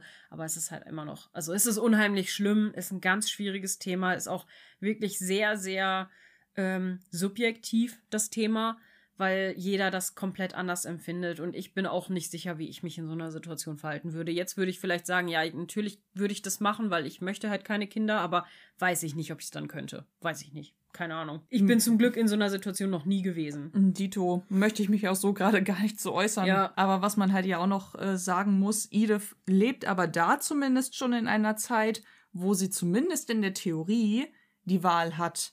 Weil gerade wenn es so um Herrschaftshäuser geht, jetzt so Mittelalter, frühe Neuzeit hinein, Mhm. das kommt in Serien und Filmen nicht umsonst vor. Das war tatsächlich gängige Praxis, wenn da irgendjemand ungewollt schwanger wurde, dass die dann auf eine längere Reise gegangen Ja, genau. sind. Halt um die Kinder, die, die in dem Moment ungewollt entstanden sind, dann eben austragen zu können. Ja. Eben weil es diese Möglichkeit noch nicht gab. Ist aber vielleicht auch besser so. Ja, So von der medizinischen und hygienischen Warte aus betrachtet. ja, zu der Zeit auf jeden Fall. Auf jeden Fall. Na gut, wir wechseln jetzt aber die Szene und wir sind in Rosamonds Haus wieder und Rose ist sauer, weil sie jetzt doch einen Tag früher zurückfahren. Weil sie hat ja Sachen geplant und sie will ihre Sachen jetzt nicht umplanen. Und du denkst so, Rose, ey, ne? Edith hat gesprochen, jetzt nimm das doch einfach hin, ne? Ist doch jetzt nicht so schlimm. Aber gut, wir wissen ja, warum sie nicht zurückfahren will. Ähm, Edith hat jetzt aber gesagt, nö, ich habe gesprochen, ich sage jetzt, wir fahren zurück, also plan deine Sachen jetzt um. Rosamond bekräftigt sie dann auch und sagt, ja, mach das jetzt, ne? Rose, stell dich jetzt nicht so an. Und Rose zieht dann halt sauer von dannen. Rosamond will dann wissen, ob sie es Cora erzählen wird, also Edith, ob sie es Cora erzählen wird. Und Edith erklärt, dass sie das wohl früher oder später muss, ne? Weil Irgendwann wird man es nicht mehr übersehen können. Das ist richtig, ja. Ja, Rosamond will dann auch für sie da sein, also sagt dann auch, wenn du mich brauchst, sag Bescheid, ich komme vorbei, ne? Ich mhm. kümmere mich, also ich bin dann da. Und das finde ich sehr nett von ihr. Tatsächlich. Also das wirkt dann auch aufrichtig bekümmert, ne? Ja, total. Ja, und dann wechseln wir wieder die Szene. Mhm. Wir sind in Downton und Mary kommt in die Library und zu den Männern, die gerade da rumstehen und sich anscheinend unterhalten und an, äh, stellt fest, dass sie ja wohl alle von ihrem Abenteuer schon gehört haben. Die anderen sind dann auch richtig beeindruckt, dass sie da quasi wirklich das alles so geregelt haben.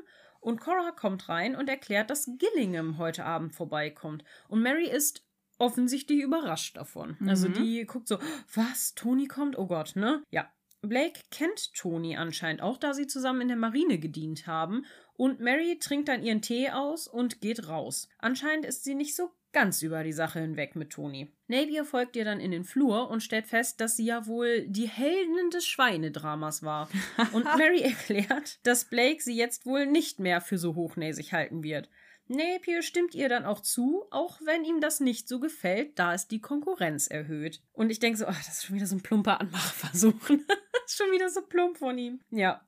Er geht dann auch so richtig schüchtern weg, so, ähm, ja, haha, habe ich meinen Satz wohl gesagt und geht dann wieder zurück und Mary dreht sich nur richtig genervt um und sagt so, oh, Mann, so machen Kopf dicht. Und dann will sie nach oben gehen und wir wechseln die Szene. Noch nicht ganz. Okay. Entschuldigt. Alles Heute habe ich einfach viel zu sagen. Alles gut. Weil das ist tatsächlich im Discord auch aufgekommen. Und zwar diese ganze Frage, wie jetzt eigentlich Mary wieder so begehrt umgarnt werden kann. Mhm. Denn erinnern wir uns mal an diese ganze Affäre mit Pamuk, mhm. was ja so ein Riesenproblem war, weil dann ja auch schon in London äh, die Gerüchteküche sozusagen am Brodeln war. Dass, ähm, ja, aber sie war ja jetzt verheiratet. Sie ist ja jetzt wieder eine ehrhafte ja, Frau. Pff, weiß ich ja auch nicht, ne? Aber irgendwie, es spielt halt einfach überhaupt gar keine Rolle mehr. Ja, nee, das stimmt. Und das, äh, ein bisschen merkwürdig ist es halt schon. Gut, die haben natürlich die Gerüchteküche jetzt auch quasi dann unter den Deckel gepackt, ne? Die haben das halt quasi abgekauft, so mit hier mit ähm, Carlyle haben sie das doch gemacht, ne? Ja. Da haben sie ja quasi das alles unter einen Deckel gepackt, so, fertig, ne? Das Ding ist jetzt durch. Vera ist tot, die kann jetzt auch nichts mehr sagen, ne? Dann Matthew hat sie geheiratet, das heißt, sie scheint ja eine ehrbare Frau zu sein, das ist jetzt alles okay und jetzt ist sie verwitwet. So. Naja, gut, trotzdem gab es den, reich.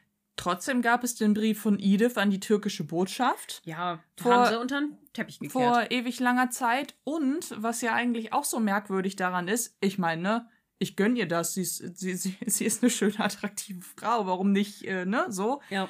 Anyway, was ich aber meine ist, als würden diese Männer auch äh, mit Absicht nicht verheiratet sein, nur um darauf zu warten, dass sie irgendwann wieder zu haben ist. Weil eigentlich ist es ja. merkwürdig, dass sein Tony Gillingham noch nicht verheiratet ist. Nee, er ist ja verlobt. Er ist ja verlobt. Jetzt. Naja, fast. Und jetzt hat er sich verlobt, weil er eine Abfuhr von Mary gekriegt hat. Das stimmt, ja. Blake ist nicht verheiratet. Napier ist nicht verheiratet. Ja, das stimmt. Das ist ein bisschen komisch, ne? Dass die noch keine andere haben. Aber gut, Mary ist natürlich jetzt auch ein guter Fang, ne? Da kann man ja schon mal drauf warten. Na, ich find's auch albern. Ich find's komisch, aber gut. Ist, sonst ist das Drama doch nicht da, Mona. Ich weiß, aber trotzdem. genau. Wir wechseln jetzt die Szene in die Küche. Und das Drama geht direkt weiter, weil Alfred kommt rein. Er ist nicht von Downton ferngeblieben und begrüßt Daisy und Ivy. Mrs. H und Mrs. P sind nicht so begeistert und Alfred erklärt, dass er von der Grippe weiß, aber dennoch herkommen wollte. Mrs. Hughes sagt dann, dass sie Alfred die Erkältung ersparen wollten, die sie und Mrs. Petmore ja leider gerade ausbrüten. Daisy findet das bei alles ein bisschen sass und sagt dann so, hä, wieso? Sie beide sehen doch gesund aus. Was ist hier los? Und Mrs. Hughes ist dann so, der Schein kann trügen. So, Daisy, halt jetzt die Klappe. Sie ist dann richtig so abweisend zu ihr. Ivy ist dann sehr glücklich, Alfred zu sehen. Das sind wir doch, Daisy, oder? Jimmy? Und Jimmy ist so, na, weiß ich nicht, wie, wie glücklich ich darüber bin. So bin ich nicht so sicher. Und Ivy hat ihn wirklich sehr vermisst. Und Alfred muss dann wohl über einiges nachdenken. Also er sagt, oh, wirklich, Ivy? Ist das so? Oh, jetzt gibst du mir aber was zu denken. Und Daisy schaut sie dann richtig böse an. Alfred will dann jetzt aber, äh, will dann jetzt eigentlich auch gar nicht mehr gehen, aber Mrs. Petmore schiebt ihn dann förmlich aus der Küche und sagt, doch, du musst jetzt wirklich los, äh, dein Zug fährt ja auch bestimmt bald und so. Und da, äh, Alfred sagt dann aber, oh, ich muss jetzt über so viel nachdenken, dies, das. Und Mr. Carson kommt dann rein und will wissen, was Alfred denn jetzt hier macht. Und Mrs. Hughes erklärt, dass er nur kurz vorbeikommen wollte, bevor sein Zug fährt. So, dein Zug, ne? Du musst jetzt wirklich gehen. Und ja. Dann ziehen die Verschwörer äh, sich zurück in den Durchgang, also Mr. Carson, Mrs. Hughes und Mrs. Petmore, und halten erstmal ein bisschen Kriegsrat. Und Carson sagt, na toll, jetzt haben wir all den Ärger und die Rechnung im Pub zu bezahlen. und Mrs. Hughes denkt, dass sie ihm doch ein gutes Dinner nicht verübeln können.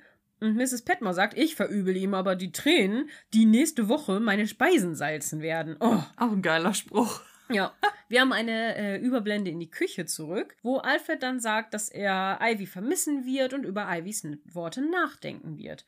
Mrs. Petmore kommt da rein und schaut dann Ivy nicht so begeistert an. Und dann wechseln wir wieder die Szene. Ja, ich muss aber auch sagen, irgendwie Ivy gießt ja auch ein bisschen Öl ins Feuer, ja, ne? natürlich. Also, sie macht's echt nicht besser. So, natürlich kann sie ihn vermisst haben, weil die beiden waren ja Freunde. Die, ja. die sind gut im, äh, im Arbeitsalltag miteinander klargekommen. Sie haben ja auch nicht so viele gleichaltrige oder fast gleichaltrige Kollegen da. Deswegen ist es ja vielleicht auch nett, ein paar in, Leute auf seiner Ebene zu haben. Ja, so, ne? trotzdem finde ich es irgendwie unverantwortlich, weil Ivy weiß ganz genau, sind wir doch mal ehrlich, wir hatten schon Szenen in anderen Folgen, wo Ivy noch zu Daisy gesagt hat, ja, das ist doch bestimmt von Alfred, überleg doch mal, wenn das so wäre, Hashtag Valentinstag, mhm. so. Also Ivy weiß doch ganz genau, was diese Worte bei Daisy auslösen und ja. eigentlich müsste sie auch wissen, was diese Worte bei Alfred auslösen, mhm. weil der hat auch nie ein Geheimnis daraus gemacht, dass er auf Ivy steht. Ja. Ich begreife das nicht. Vielleicht hat sie jetzt wirklich Interesse an ihm, jetzt wo sie gemerkt hat, dass Jimmy ein Arsch ist. Und dann so auf ja. einmal, oh, der andere hatte Interesse.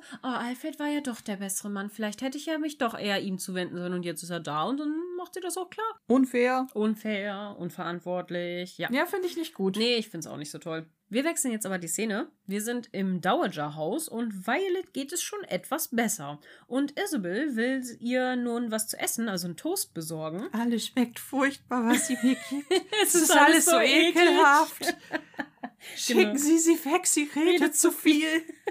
Ja, als Isabel dann raus ist, äh, sagt Violet, dass er, äh, dass sie will, dass Dr. Clarkson diese verrückte Frau mit sich nimmt, wenn er weggeht. Und Clarkson erklärt ihr dann streng, dass diese verrückte Frau sich die letzten zwei Tage Tag und Nacht um sie gekümmert hat und sie hat weder geschlafen noch gegessen, während sie krank waren. Violet ist dann etwas verwirrt und ähm, sagt so, hä, wieso? Aber hier war doch eine Krankenschwester. Und Clarkson stellt klar, ja, diese Krankenschwester war Isabel. Und dann sagt Violet so, aber was ist denn mit Mary und Cora gewesen? Und dann sagt Clarkson, ja, die haben ihre Hilfe angeboten, aber Isabel hat einfach mehr Expertise. Also die haben festgestellt, dass es besser ist, wenn Isabel hilft. Mhm. Violet, ja gut, da ist wohl ein Funken Wahres dran, das stimmt. Isabel kommt dann zurück und erklärt, dass der Toast bald kommt und Clarkson sagt, dass sie jetzt sich wirklich mal ausruhen sollte. Isabel sagt, dass sie dann wohl nach Hause fahren wird und erstmal ein Bad nehmen wird und ich könnte ja nachher wiederkommen. Violet will ich dann auch unter dem strengen Blick von Dr. Clarkson mm. ein. Der guckt sie richtig von hinten so mm, an und ähm,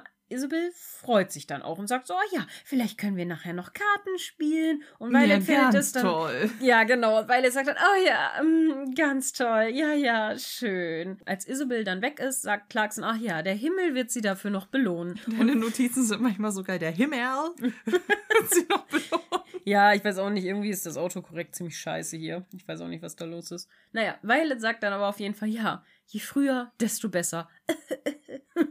Und ich denke so, boah, weil jetzt so schlimm ist es doch jetzt auch nicht mit Isabel ja. Zeit zu verbringen. Na gut. Wir wechseln die Szene in die Servants Hall und Mr. Green ist zurück. Und ich denke so, oh, toll. Ja, die meisten freuen sich über ihn. Äh, Mrs. Hughes gibt ihm aber den absoluten Death Stare. Ja, also, das Die ist stimmt. richtig so, no, not on my watch. ja, das stimmt. Und Anna kommt dann rein und verstummt sofort bei dem Anblick von ihm und antwortet dann nur kurz auf Baxters Rückfrage, dass sie noch Faden braucht und sagt, ja, ja, äh, klar, können Sie nehmen, kein Problem, ne? Und dann geht sie ganz schnell wieder raus. Und Mrs. Hughes geht ihr dann hinterher und äh, schaut sich dann noch einmal so richtig verdächtig um, so von links nach rechts. Und dann wechseln wir die Szene. Mhm. Wir sind oben im Flur und Mary kommt gerade runter, die, also die Treppe runter und richtet gerade noch einen ihrer Handschuhe, als sie Toni auf der Treppe abfängt. Und er entschuldigt sich dann für sein erneutes Erscheinen hier, aber Mary stört das gar nicht. Wie geht es dir denn? Es scheint ja so, als ob die Nadeln jetzt gesetzt sind. Und er ist dann nur so richtig so, oh, erinnere mich bloß nicht daran. Toni erklärt dann aber, dass er sie vor allem vermisst hat. Und die Frage, wie es Mabel geht, antwortet er nur mit Ach ja, jetzt tease mich doch nicht so, ne? Aber ich habe gesehen, Blake ist hier. Mary bejaht dies dann auch. Sie, genau, Mary bejaht dies dann auch. Sie werden ein paar Wochen hier sein, um ihren Bericht zu schreiben und dann gehen sie wieder, ne? Also Mhm. dann fahren sie wieder. Toni beneidet die beiden dann ziemlich und sagt dann äh, auch noch so, fang bloß nicht an, ihn mehr zu mögen als mich. Und Mary sagt dann, dass die Chancen dafür wohl sehr schlecht stehen. Mm, wir haben uns quasi kaum gesehen, da sie ja den ganzen Tag weg sind und außer gestern Abend, als wir die Schweine, als die Schweine angekommen sind, naja, Mr. Blake wollte natürlich, äh, dass wir Gestern, als die Schweine angekommen sind, dann ist das mit der, mit der Dehydration aber ja noch unlogischer. Ja, weiß ich auch nicht. Ich find's auch komisch. Aber Mr. Blake wollte natürlich direkt, aber ach egal, was macht das für einen Unterschied? Sie gehen dann zusammen in den Sitting Room und Tony und Bake, B- Bake, genau. Tony und Blake begrüßen sich freundlich. Was machst du hier, äh, was machst du hier so? Ach, ich begutachte nur die Anwesen. Ja, so das Übliche.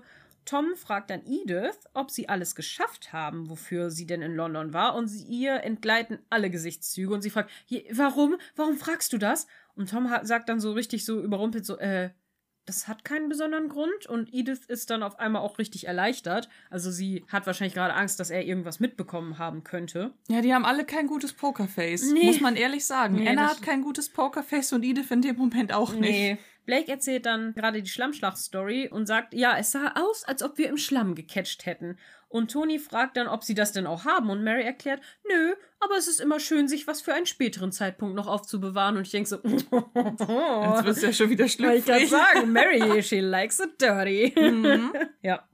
Tony fragt dann, ähm, was die Aussichten für Downton denn so sind und Blake denkt, dass sie ganz gut sind, da ja alle in der Familie und auch Mary eben bereit sind, alles zu geben. Gerade auch Mary. Und Tony sagt, dass das dann wohl wirklich sehr gut aussieht, denn wenn Mary alles gibt, dann ist das das Beste eigentlich, Mhm. weil sie ja quasi super strong ist und da alles, ja, regelt. Und Blake stimmt ihm tatsächlich auch zu und sagt so, ja, das stimmt. Also das ist, macht wirklich die Aussichten besser. Mhm. Und Toni ist dann ziemlich nachdenklich auf einmal und guckt so, hm, okay. Der Klappstuhl wird ausgegraben, ihr Lieben. Genau. Cora ruft dann zum Dinner und wir wechseln die Szene. Mhm.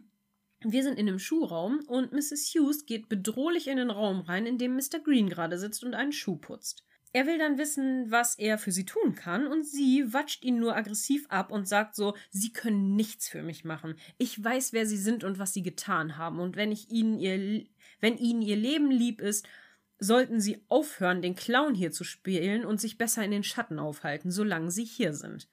Green schaut sie dann ziemlich überheblich an, muss ich sagen, und versucht dann die Sache zu erklären, dass er und Anna wohl etwas betrunken waren und an dem Abend, naja, sie seien wohl, haben, äh, sie tragen wohl beide Schuld daran. Und Mrs. Hughes Alter, ja, und Mrs. Hughes verneint dies und sagt, nein, Mr. Green, sie und nur sie tragen die Schuld dafür. Nur sie sind dafür zu beschuldigen. Und Green fragt dann, ob Mr. Bates denn davon weiß, und sie verneint dies. Er bedankt sich dann bei Mrs. Hughes dafür und sagt, ähm, und sie sagt ihm nur richtig kalt, so, das habe ich nicht ihretwegen gemacht, so von wegen, das behalte ich nicht ihretwegen für mich. Er schaut sie dann weiter überheblich an und wir wechseln die Szene. Eine Sache muss ich dazu mal eben kurz sagen, ne? Also, boah, ey. Ja, der Das ist, ey, wie kann man so.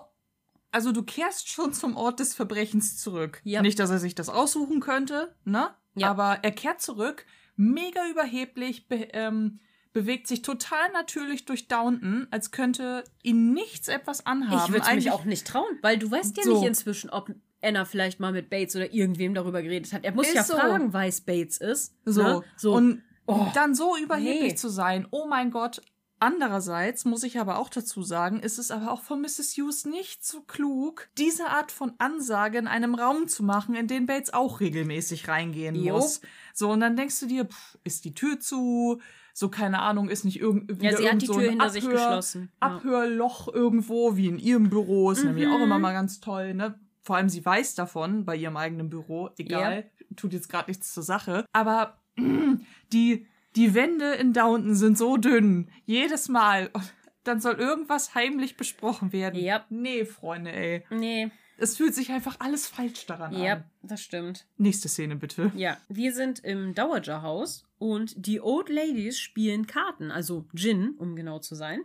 Und Violet fragt, wie lange das Spiel denn so geht. Und Isabel erklärt, dass es noch ewig weitergehen kann. Und Isabel sagt, ah, goody, goody. So, ah, schön, ganz toll. Und sie mischen die Karten neu. Mhm. Und dann wechseln wir wieder die Szene. Ja. Und man merkt halt richtig, dass Violet gar keinen Bock hat. Das ist einfach so schlimm.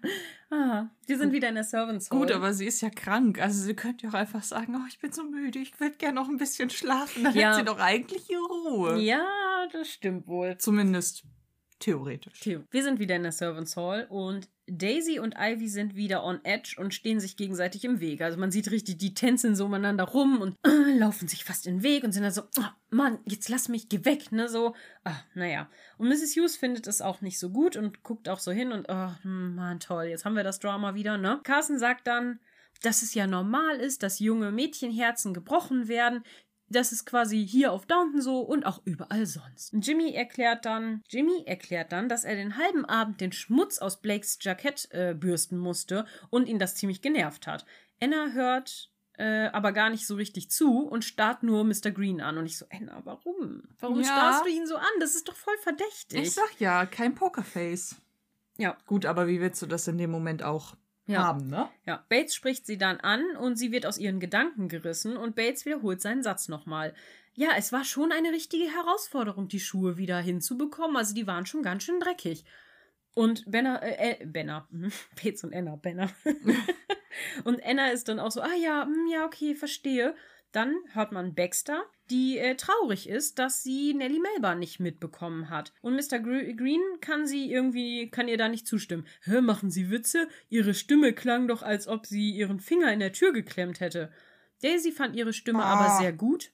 Entschuldigung. Ja, du hast völlig recht. Ich verstehe es komplett. Er ist einfach ein Banause, er ist scheiße. Der, ach, der ist einfach ein Unsympath-Charakter, ey. Richtig schlimm. Hassfigur. Hassfigur. ja. Will ich nur schon mal droppen. Ja, ja, hm, zu Recht. Merken wir uns das für Mhm.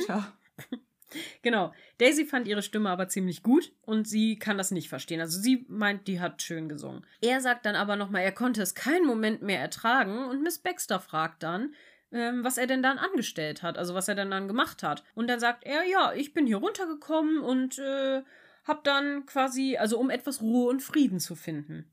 Mrs. Hughes guckt da und Anna schauen dann schon richtig verschwörerisch sich an und auch Bates schaut ein bisschen skeptisch rüber, weil er das Puzzle anscheinend weiter zusammensetzt. Baxter bemerkt ebenfalls, dass hier irgendwas seltsam ist und äh, oder etwas vor sich geht. Ja, sie muss schaut, ja auch einen Bericht abgeben. Genau, und schaut ebenfalls skeptisch drein. Und Bates schaut dann Green böse an und dann endet die Folge. Boah, ey, Freunde. Das ist doch echt schon wieder. Es ist äh, The Drama. The Drama is real. Ja, Ja. Es, oh, es ist halt so unglücklich, ne? Zum Abschluss gönnen wir uns nochmal ein leckeres Dessert. Wenn, man sich das mal so überlegt. Ja. Übrigens, wir sind natürlich schon im Dessert, aber das muss ich noch mal kurz kommentieren. Dass Anna und Mrs. Hughes geben sich alle Mühe, damit äh, Bates nicht austilten kann, damit er eben nicht erfährt, was wirklich passiert ist, beziehungsweise was wirklich passiert ist, weiß er ja, aber nicht bestätigt, wer es war, obwohl er es sich denken kann. Und ich kann es halt so nachvollziehen, dass Anna das aber nicht gut verstecken kann. Und die Aussage macht es jetzt natürlich so viel verdächtiger Ja. und bestätigt halt seine Annahme. Ja. Ende. Ja, Ende. Naja, gut. Dann machen wir mal weiter im Dessert, ne? Lieblings- und Hassfiguren. Ja, Hassfigur ist für mich ganz klar. Ja, das ist Mr. Green. Das So. ist ganz offensichtlich. Ähm, obwohl ich Jimmy auch ein bisschen kacker fand, aber naja, ich Aber fand nicht Mr. so- Green schlimmer. Jo. Ich fand Mr. Green schlimmer. Yo. Ähm, der ist einfach nur ein Arschloch. Mhm. Ja, genau. Was ist denn, wer ist denn deine Lieblingsfigur? Oh, das ist schwer. Ich, ich könnte fast wieder Mary wählen, weil ich ihre Auftritte ziemlich cool finde. Ich Mhm. würde eigentlich auch fast gerne Ivy die Credits geben. Oh, aber Ivy ja, ist schon auch wieder unbesonnen am Ende, ne? Ja, am Ende, aber einfach die, ähm, äh, diese Maulstelle, die sie Jimmy gibt, finde ich schon ziemlich cool. Dann, ah, lass mich mal eben überlegen. Oh, nee, warte mal. Ich glaube, ich gebe, vielleicht gebe ich auch Rosamund die Credits, weil sie für, für Edith da ist. Das ist wirklich schön, ja. So. Und zwar auf einer Ebene und auf eine Art und Weise, wie es der Rest der Familie gerade gar nicht kann. Mhm. Auch wenn manche Dinge vielleicht ne, so, so, so, so eine kleine Schattierung haben, sag ich mal. Aber doch, ich glaube, ich gebe Rosamund die Credits. Finde ich gut. Ja, ich finde, in dieser Folge ist das auch legitim. Ja. Finde ich auch in Ordnung, ja. Doch, also später würde ich vielleicht ein bisschen widersprechen, aber ich finde, in dieser Folge geht es Ja. eigentlich noch. Nee, da ist sie ja wirklich für sie da und das finde ich auch in Ordnung. Ähm, ich glaube, ich bin tatsächlich bei Mary, Mhm. weil ich einfach so gut mit ihr relaten kann, mit ihrem ein bisschen trotzigen Verhalten und dann aber doch so Hands-on-Mentality. Das, das, das fühle ich auch, so bin ich auch. Also Mhm. deswegen, da würde ich, äh, da sehe ich mich heute. Da sehe ich mich.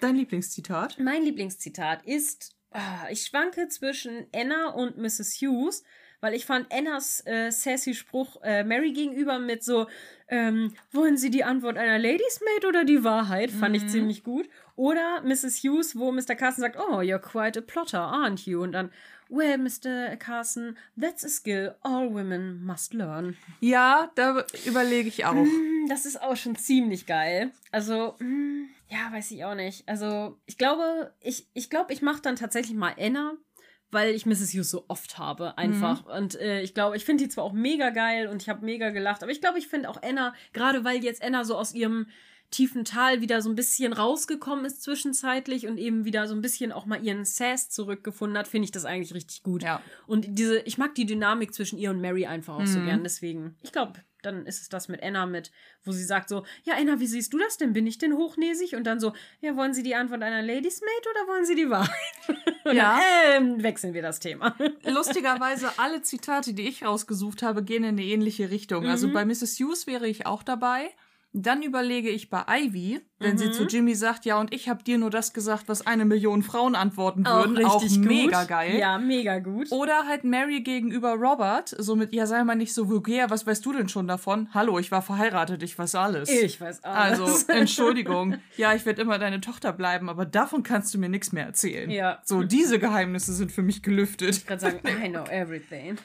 Ah. Aber Mrs. Hughes ist schon irgendwie witziger. Ivy ist geil.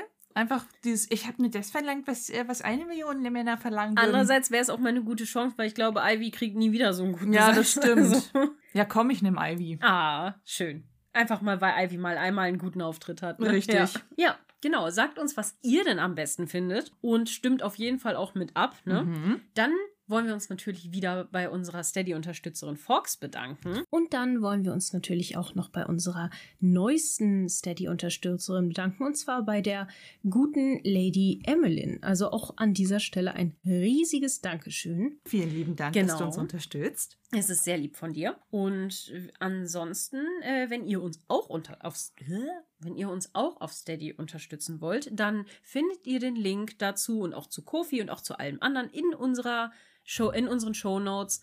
Und zwar in unter unserem Linktree-Link, wo ihr quasi weiter verbunden werdet auf alle anderen Seiten, die so existieren von uns. Mhm. Genau. Unter anderem nämlich auch unseren Merch-Shop, wo ähm, es regelmäßig Prozente gibt oder eben auch versandkostenfreie Bestellungen möglich sind, Mhm. wo ihr verschiedene Motive auf Klamotten, auf Beutel äh, drucken lassen könnt. Einige von euch haben das ja auch schon getan, uns das seinerzeit auch mitgeteilt. Die Mhm. Sachen sehen auch wirklich cool aus. Wir haben selber auch einen Beutel, der auch sehr Mhm. cool aussieht. So Mhm. ist es. Und Sticker. Und. Sticker, ja. Dann ähm, freuen wir uns natürlich, wenn ihr uns auf Instagram, äh, Facebook und YouTube folgt, uns immer Feedback gebt, alles äh, bewertet und kommentiert, einfach damit wir Reichweite bekommen. Mhm. Und ich hoffe, ich habe nichts vergessen. Nee.